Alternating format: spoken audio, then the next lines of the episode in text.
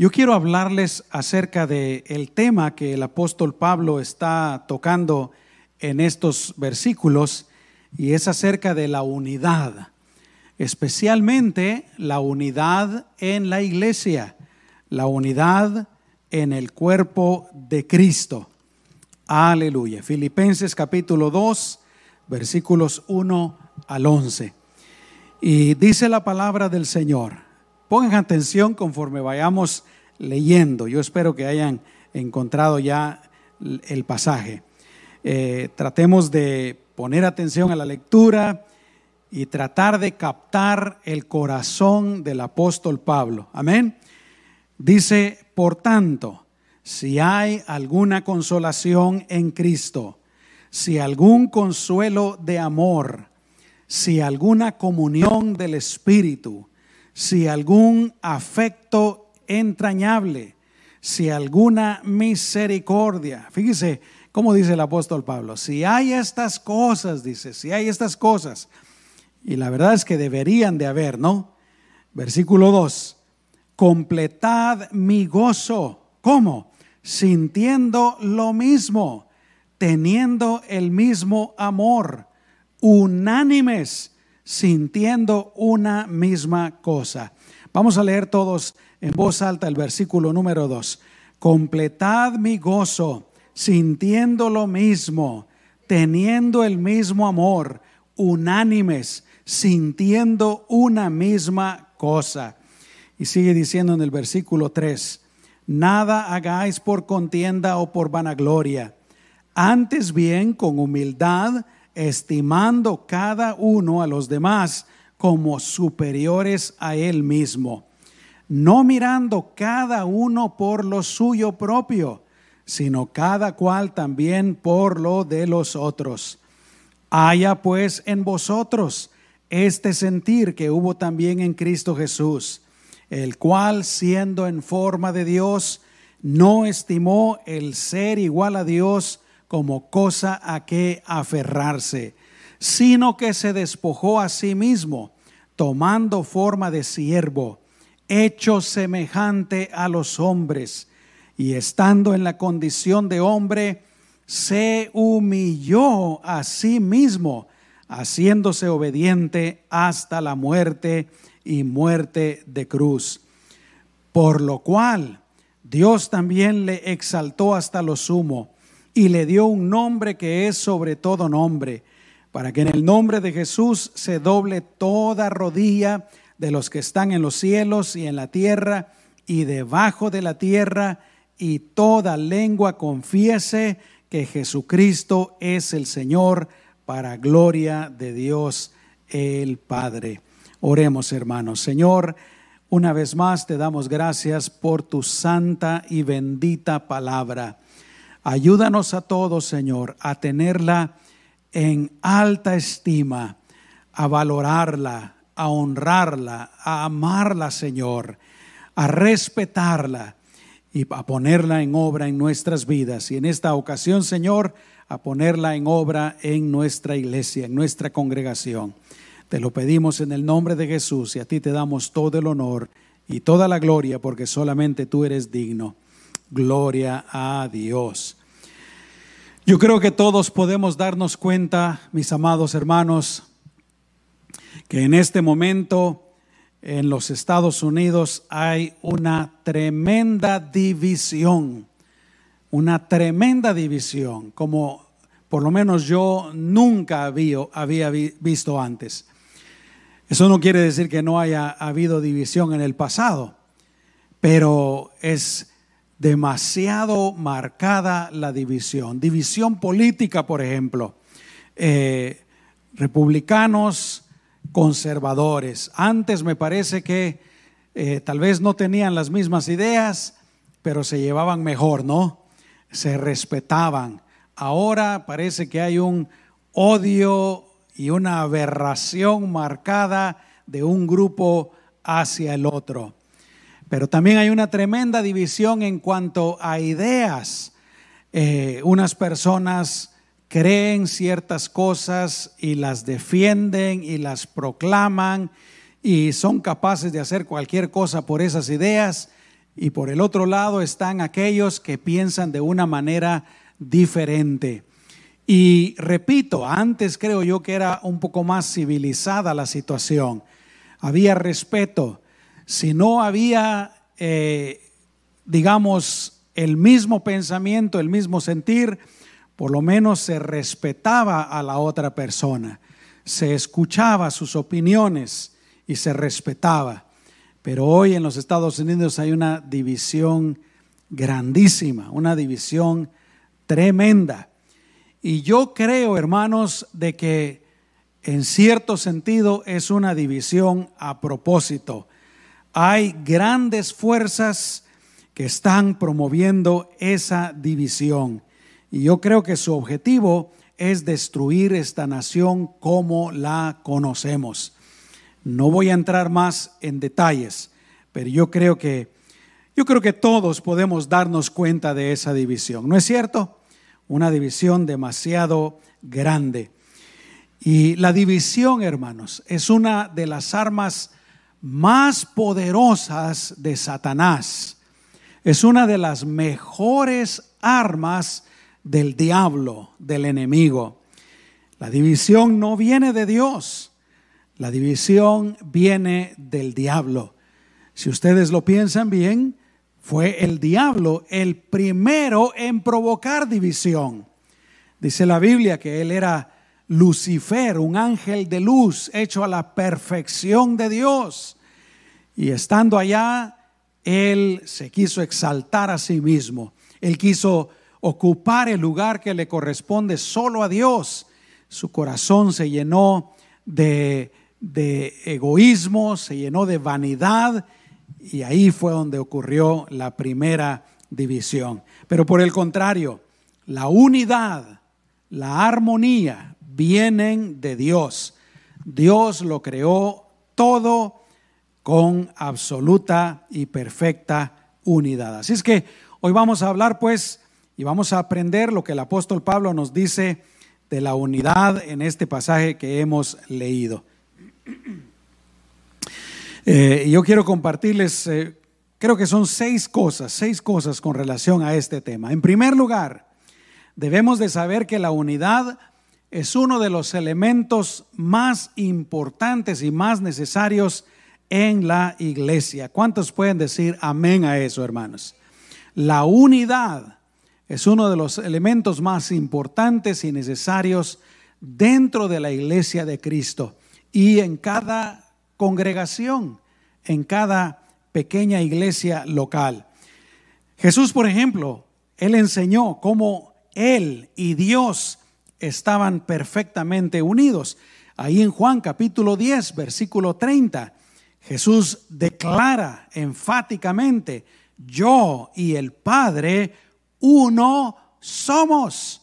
Yo y el Padre uno somos. No somos dos, no somos tres, no somos cuatro, somos uno.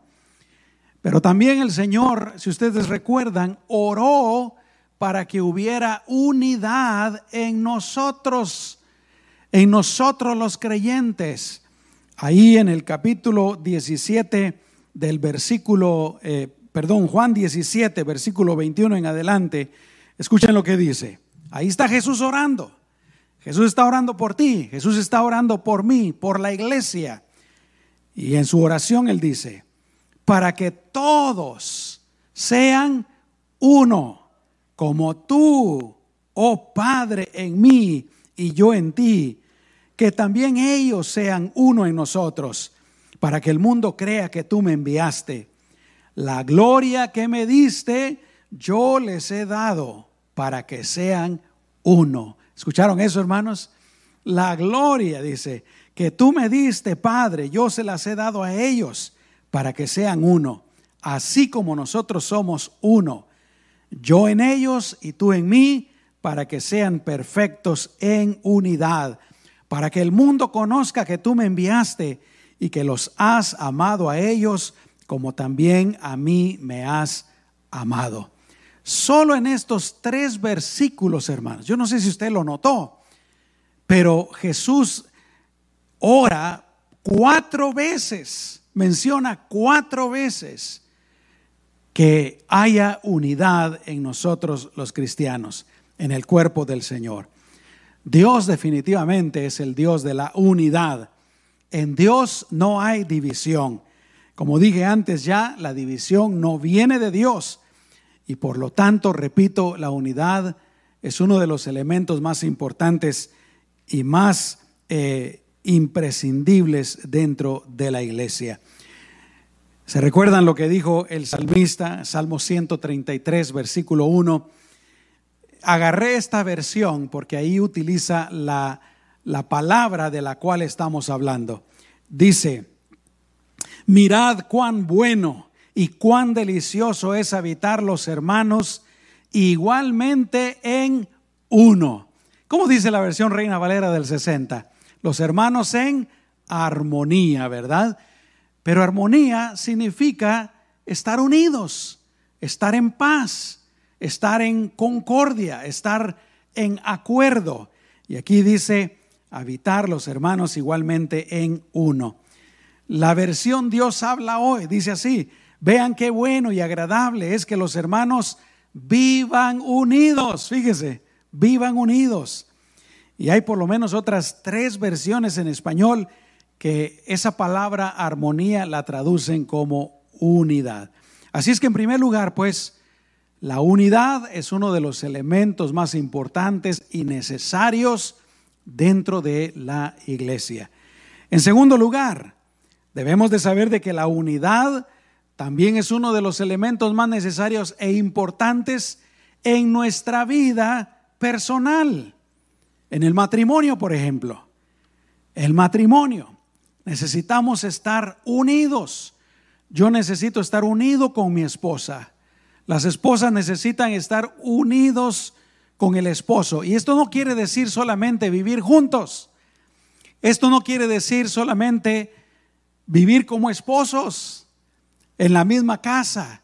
Significa, como decía el apóstol Pablo al principio, ¿verdad? Tener el mismo pensamiento, tener los mismos propósitos, tener los mismos sentimientos. Eso es lo que significa estar unidos.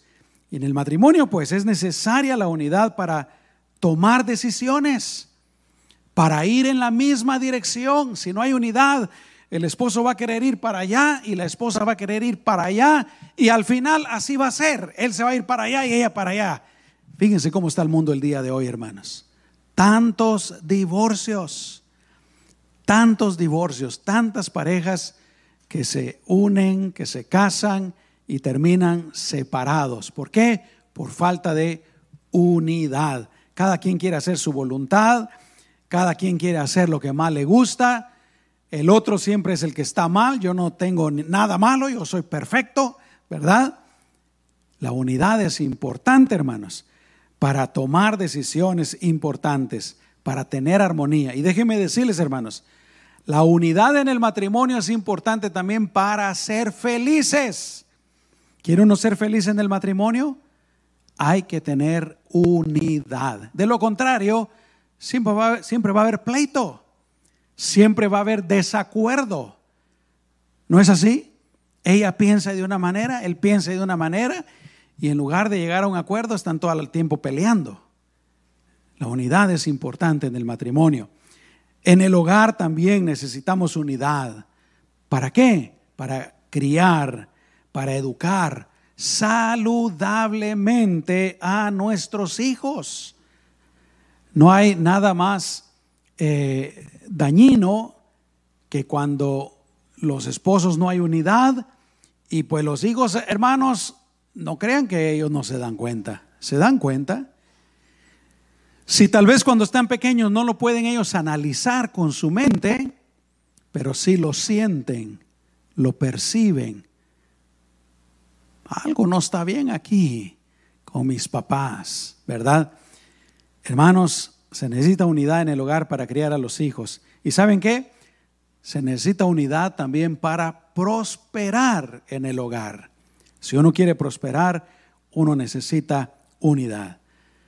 La falta de unidad es destructiva. Mateo 12, 25. Sabiendo Jesús los pensamientos de ellos, ¿qué está pasando, hermanos?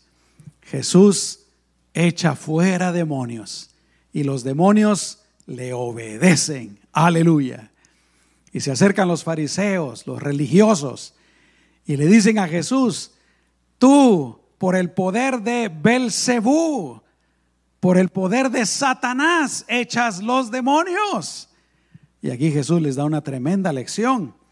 Sabiendo Jesús los pensamientos de ellos, les dijo, todo reino dividido contra sí mismo es asolado, y toda ciudad o casa dividida contra sí misma no permanece. Hermanos, si algo no sucede en la nación, esta nación se va a terminar, se va a acabar. No quiero darle malas noticias, hermanos, pero es la realidad, porque Jesús lo dijo todo reino, toda ciudad dividida contra sí misma es asolada, eh, no permanece. Oremos por este país. ¿Cuántos dicen amén?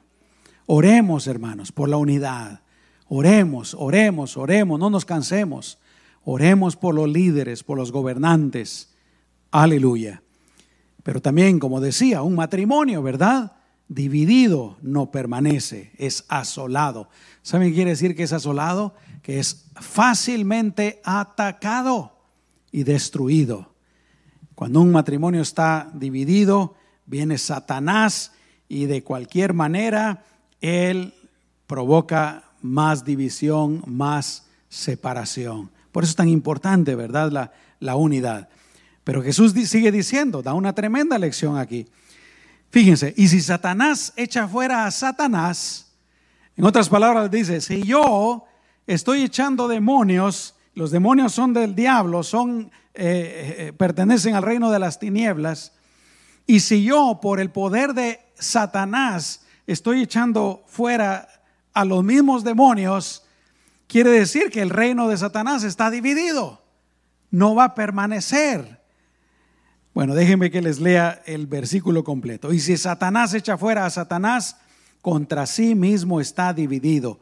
¿Cómo pues permanecerá su reino? Es imposible, mis amados hermanos. Hay personas que alguien les hace brujería a ellos, o les hace brujería, vamos a poner una mujer, ¿verdad? Le hacen brujería al marido, y en lugar de buscar a Dios, a Jesús, que tiene absoluto poder en contra de los demonios, se van con el brujo de la otra esquina. ¿Verdad? Aquella bruja nos está haciendo daño, entonces yo me voy a ir con este brujo, porque este brujo es más poderoso, dicen que este brujo de aquí. Y el diablo riéndose. ¿No es cierto? ¿Saben por qué? Porque el diablo sabe a la perfección esto que Jesús está diciendo aquí. Fíjense, la unidad es tan importante y tan poderosa que hasta el diablo está absoluta y perfectamente unido en su reino y en su propósito. Los demonios no están peleando uno en contra del otro. Los demonios no están tratando de rebelarse en contra del diablo. El reino de Satanás está perfectamente unido ¿Por qué? Como les dije, porque el diablo sabe, el diablo conoce la importancia de la unidad. A veces nosotros somos los mensos que no entendemos, ¿no? Mire, fíjese que vengo que me haga un trabajito, porque aquella bruja de aquel lado nos hizo un trabajo. Y lo único que está haciendo el diablo riéndose a carcajadas porque los tiene bien encadenados. ¿No es cierto? Qué tremendo. La falta de unidad es destructiva, pero por el contrario, la unidad afirma, la unidad fortalece, la unidad hace fuerte, macizo algo.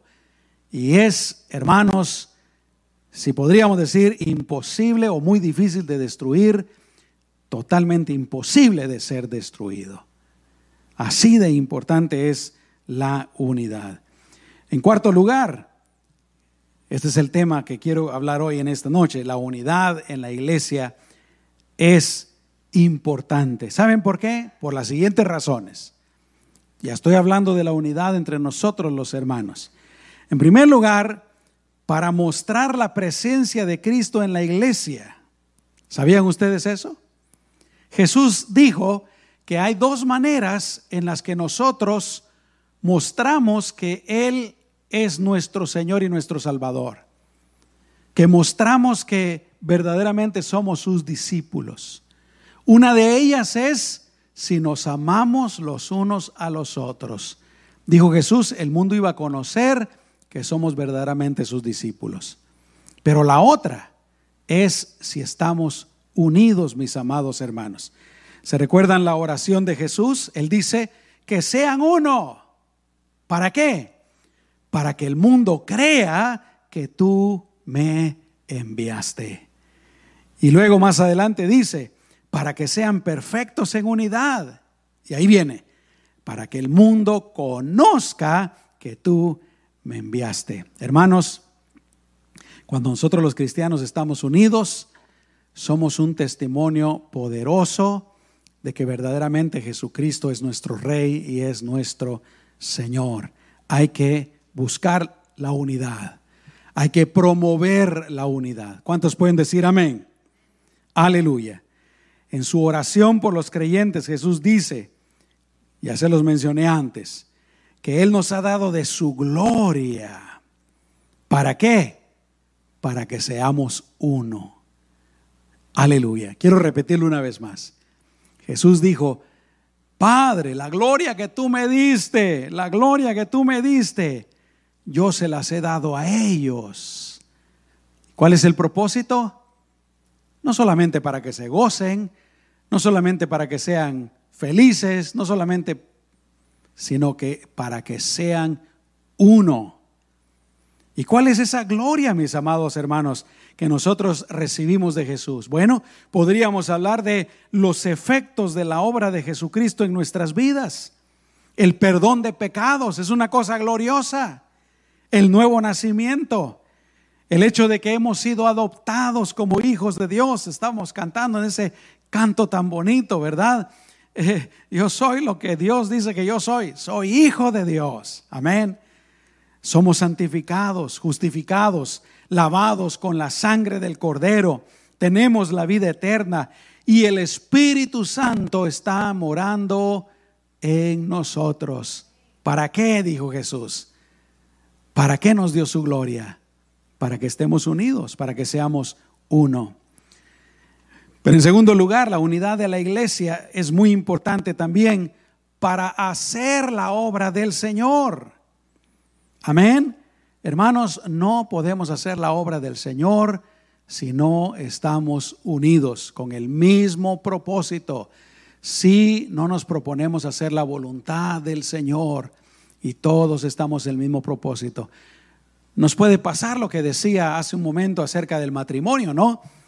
Si, por ejemplo, todos en la iglesia tenemos un propósito diferente, si todos creemos que las cosas se, se debieran de hacer de cierta manera, nunca vamos a hacer nada. ¿No es cierto, hermanos?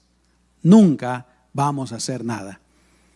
Pero si estamos unidos, entonces podemos hacer la obra del Señor. Podemos predicar el Evangelio. Podemos predicar el Evangelio a todo el mundo podemos crecer, aleluya, crecer en el Señor. En tercer lugar, la unidad es necesaria en la iglesia también para hacer cosas grandes. Dicen amén, hermanos.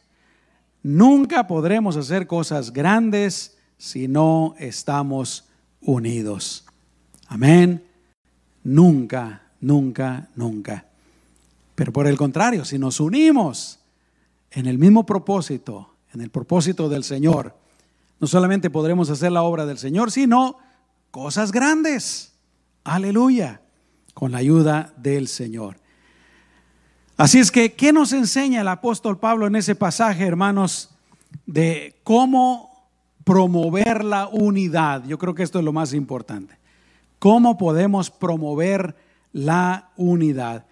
Y aunque podemos pensar en otras cosas para promover la unidad, en estos pasajes el apóstol Pablo nos enseña que cada uno de nosotros, con nuestra manera de vivir, con nuestra manera de pensar, con nuestra manera de sentir, somos los que debemos de promover la unidad. Y aquí quiero, hermanos, que pensemos en aquellas palabras que Jesucristo dijo.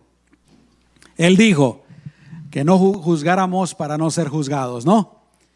Pero también él dijo, no miren la pequeña astilla que está en el ojo ajeno, sino que primero miren la viga que tienen en su propio ojo. ¿Qué quiere decir esto, hermanos? ¿Y a dónde voy? A lo que voy, hermanos, es que siempre tenemos la tendencia de pensar y de juzgar en los a los demás primero. Pero mira, ¿por qué el hermano, por qué la hermana está causando división? ¿Por qué fulano de tal se porta así? ¿Por qué el pastor hace esto? ¿Por qué el pastor no hace lo otro? ¿Por qué la iglesia aquí? ¿Por qué, hermanos, somos tremendos para criticar? Somos tremendos para juzgar. Somos tremendos para ver los errores de los demás. Terrible. A mí me pasa algo interesante. Se los voy a compartir con un poquito de vergüenza, pero es algo chistoso. Cuando yo voy a la casa de alguien, híjole, estoy pensando que a lo mejor ya no me van a querer invitar a sus casas. se los voy a decir y, hacen las mías, al ratito se les olvida, ¿ok? Eh, realmente, y voy a ser sincero, hermano, delante de Dios, no me pasa en sus casas. Me pasa, por ejemplo, cuando voy en un viaje un poquito más largo, cuando estoy varios días en la casa de alguien, amén, de algún familiar o de algún amigo, o a veces me pasa, por ejemplo, si voy a un hotel o algo, y esto es lo que me ocurre, empiezo a ver todo lo malo del lugar, todo lo que se podría reparar. Amén. Ah, aquí se podría arreglar esto, aquí se podría arreglar el otro, se podría arreglar esto, esto necesita una pintura. Déjenme hacerles una pregunta. ¿Hay alguno de ustedes que les pase lo mismo, hermanos? Para no sentirme tan mal. Amén. Bueno, pero aquí está lo chistoso. En mi casa, yo ahí no miro los errores ni los defectos. ¿Qué dijiste? Ajá, exactamente. Los que van a mi casa sí, se dan cuenta. Hay un anuncio, yo creo que es un anuncio de Febreze, ¿verdad? Ustedes lo han visto. Están unos adolescentes en su cuarto y huele a pies Alguien dijo por ahí patas chucas, patas cochinas, ¿verdad? Pero ellos no lo sienten. y entra la mamá y a veces así pasa, ¿no? Pero el hecho, hermanos, es que en la iglesia también cometemos esa falta. Siempre andamos viendo los errores de los demás, las faltas de los demás. Y la Biblia nos dice que en lugar de hacer eso, lo que tenemos que hacer es analizarnos a nosotros mismos, dejar a los demás en paz. Amén. Analizarnos a nosotros mismos. Yo he llegado, gracias a Dios, y obviamente no soy perfecto, ni nadie es perfecto, pero yo he llegado a un punto en que cuando yo pienso tal vez en alguna falta de alguien más o en algún defecto de alguien más, ¿saben qué es lo primero que yo hago? Preguntarme, ¿yo tendré esa falta? yo tendré ese defecto para corregirlo yo. Porque si no, ¿quién soy yo de juzgar a los demás? No. Empezando con que no deberíamos de juzgar a nadie. No es nuestro lugar. Pero el punto que quiero hacer, hermanos, es que nosotros debemos de ser los principales promotores de la unidad y ya vamos a ver cómo.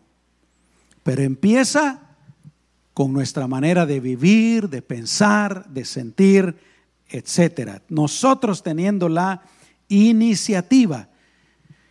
Y esto es válido también para nuestro matrimonio y para nuestro hogar. Así es que, ¿qué debemos de hacer, hermanos, para promover la unidad personalmente? Y aquí quiero repetir algo que les decía al principio. Dense cuenta cómo el apóstol Pablo está apelando a los filipenses. Casi parece que es una súplica, que es un ruego, ¿no? Por tanto, si hay alguna consolación en Cristo, si algún consuelo de amor, si alguna comunión del Espíritu, si algún efecto entrañable, si alguna misericordia, completen mi gozo, por favor. Siento yo como que estuviera diciendo, ¿verdad? Y luego el apóstol comparte cinco cosas que podemos hacer y que debemos de hacer para promover la unidad. Bueno, se me acaba de ocurrir algo antes antes de hablar de las cinco cosas que, el apóstol Pablo nos dice. Me pasa otra cosa también, que a veces cuando voy a la casa de alguien que está muy perfecta, hermanos, ahí sí me pongo a pensar en todo lo malo que está mi casa. ¿A cuánto les pasa eso? bueno, muy bien, cinco cosas que debemos de hacer, deberíamos de hacer. No son una elección, deberíamos de hacerlo para promover la unidad. Número uno, dice el apóstol Pablo que no hagamos nada por contienda ni por vanagloria, que no hagamos nada para pelear ni para enaltecernos a nosotros mismos, ¿no? En una ocasión Pablo dijo que algunos andaban predicando el Evangelio con tal de que lo metieran a él más a la cárcel. Pero fíjense cómo reacciona Pablo. Con que anden predicando el Evangelio, a mí no me importa lo que me pase a mí. ¿Verdad? Una buena actitud. Pero bueno, en primer lugar, no hacer nada por pleitos, ni nada por vanagloria, sino hacerlo con un corazón sincero, con las intenciones correctas. Segundo lugar, dice el apóstol Pablo, todo lo que hagamos hay que hacerlo con humildad, humildemente, humildemente, humildemente Aleluya, amén. No hacerlo nada más para que nos miren, no hacerlo nada más para que nos admiren o para que nos agradezcan o para que nos estén poniendo en alto. Ay, el hermano fulano de tal, miren qué bueno todo lo que hizo. No, hermano, no hay que buscar eso. Hacerlo con humildad.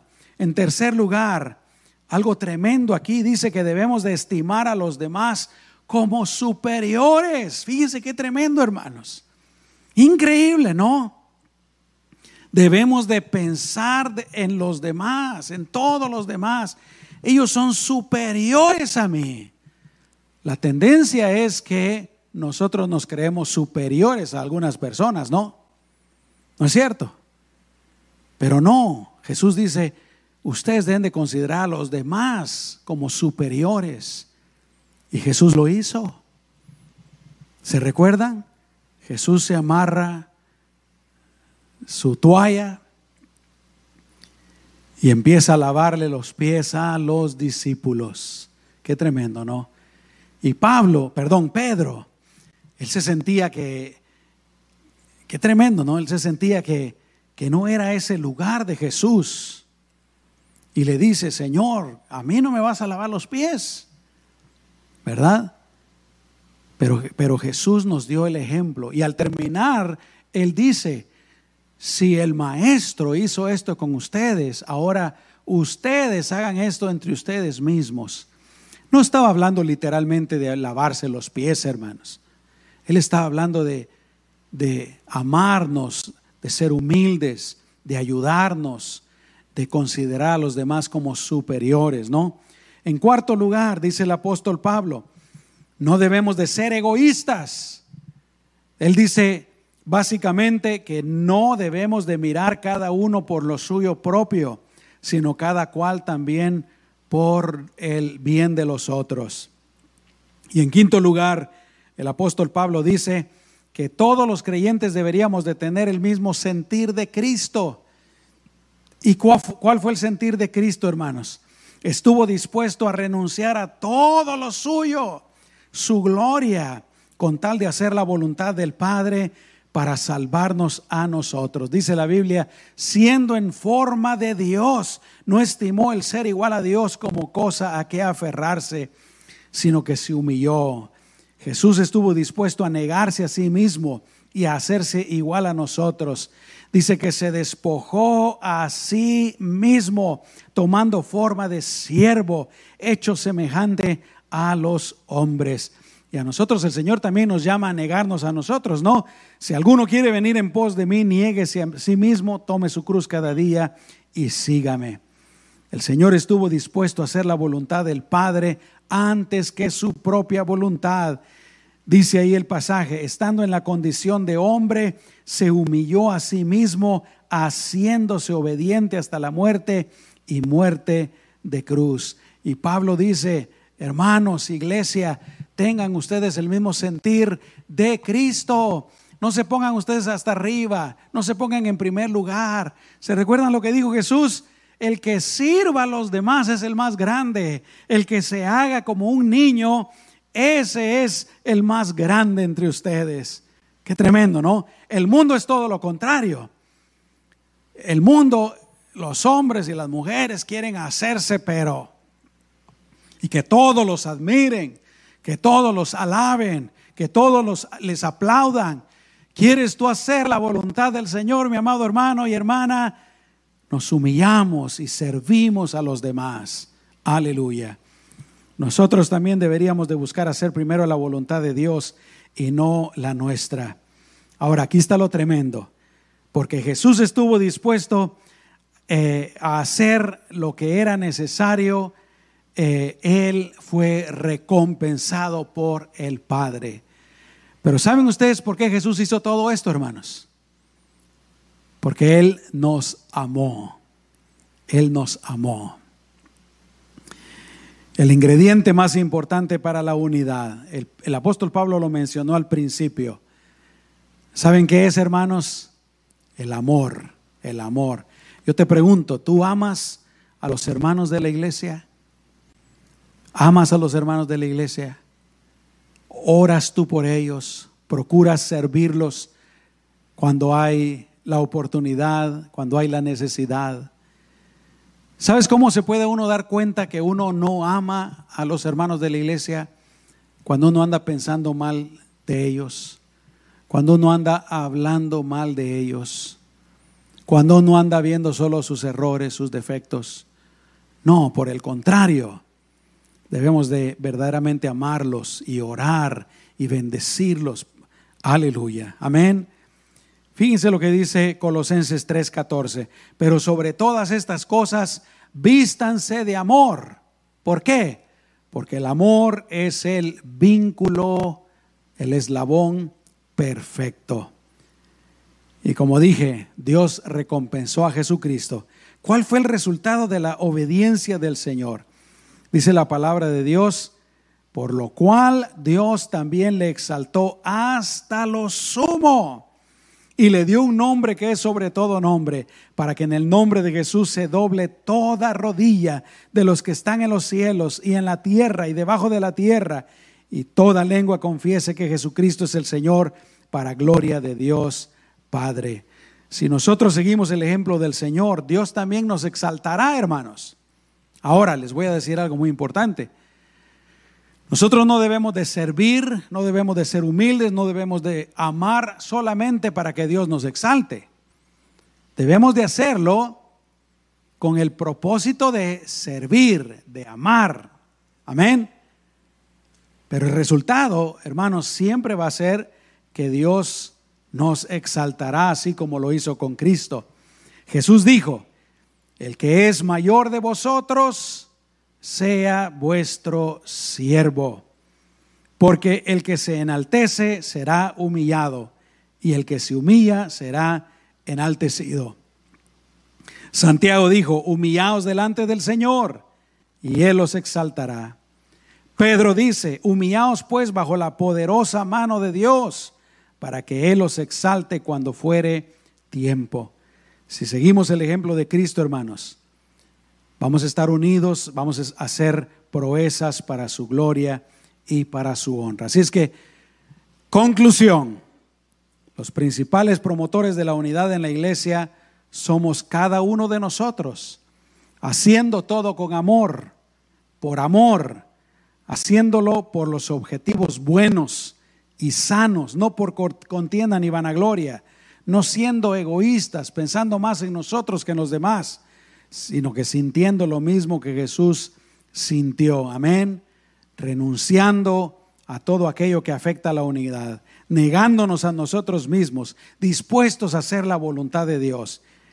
Y como decía hace un ratito, si hacemos esto, hermanos, Dios nos exaltará. ¿Cuántos dicen amén?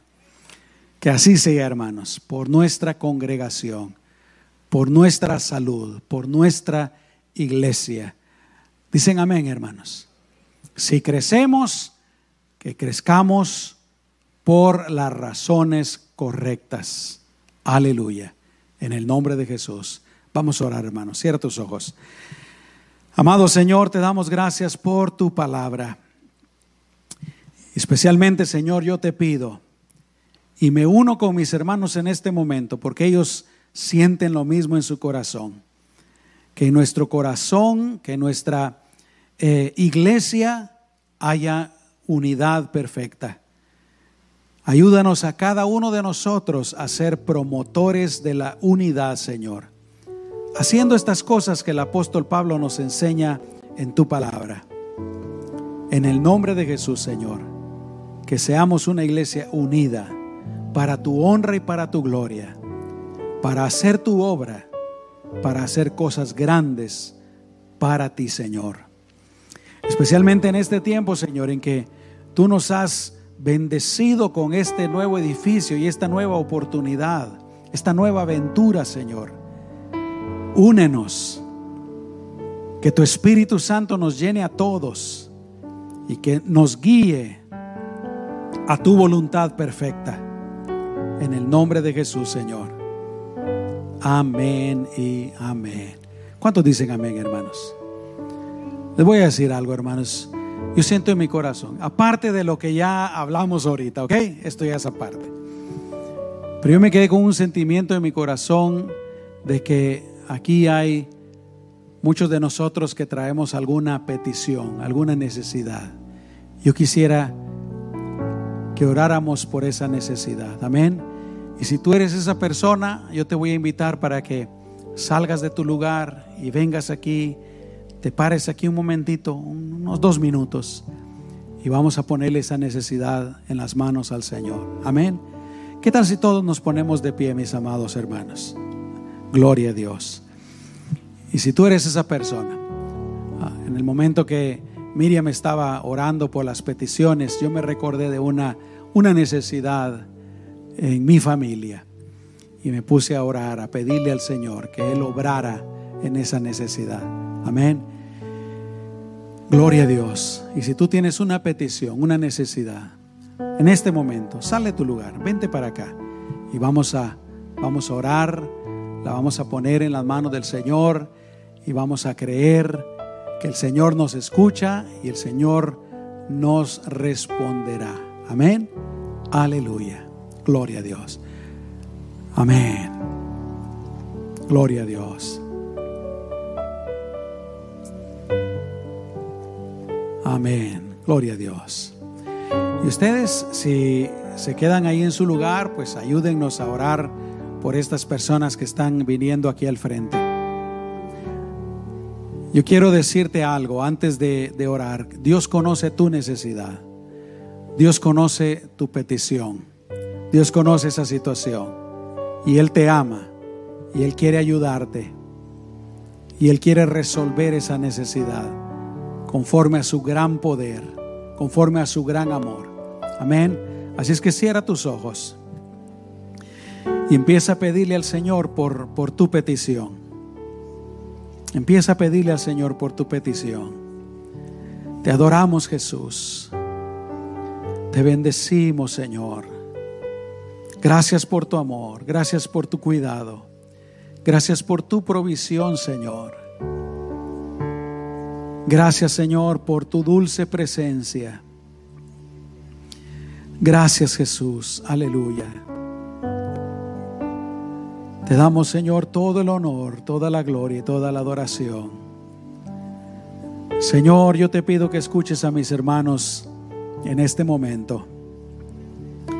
Y te pido que obres, Señor, en esa petición que ellos tienen, en esa necesidad que ellos tienen, Señor. Y que les conteste, Señor, favorablemente. Haz milagros, Señor, donde se necesitan milagros. Obra, Padre. Mueve situaciones, circunstancias. Mueve corazones de personas, Señor. Haz lo que se tenga que hacer. En el nombre poderoso de Jesús te lo pedimos. Aleluya. Yo siento en mi corazón que hay alguien en esta noche que necesita un milagro. Tiene una petición demasiado grande. Pero yo te recuerdo que para Dios no hay nada imposible. No hay nada que Él no pueda hacer. Señor, tú conoces el corazón de esta persona. Antes de que salga la palabra de nuestra boca, Señor, tú ya conoces lo que hay en nuestro corazón, en nuestra alma. En esta noche, Señor, yo te pido que contestes, que hagas un milagro que obre, Señor, en el nombre poderoso de Jesús, para que pronto, Señor, tus hijos puedan testificar de lo que tú hiciste. Gracias, Señor. En el nombre de Jesús. Amén y amén. Aleluya. Démosle un aplauso fuerte a nuestro Señor, mis amados hermanos. Gloria a Dios. Amén, amén.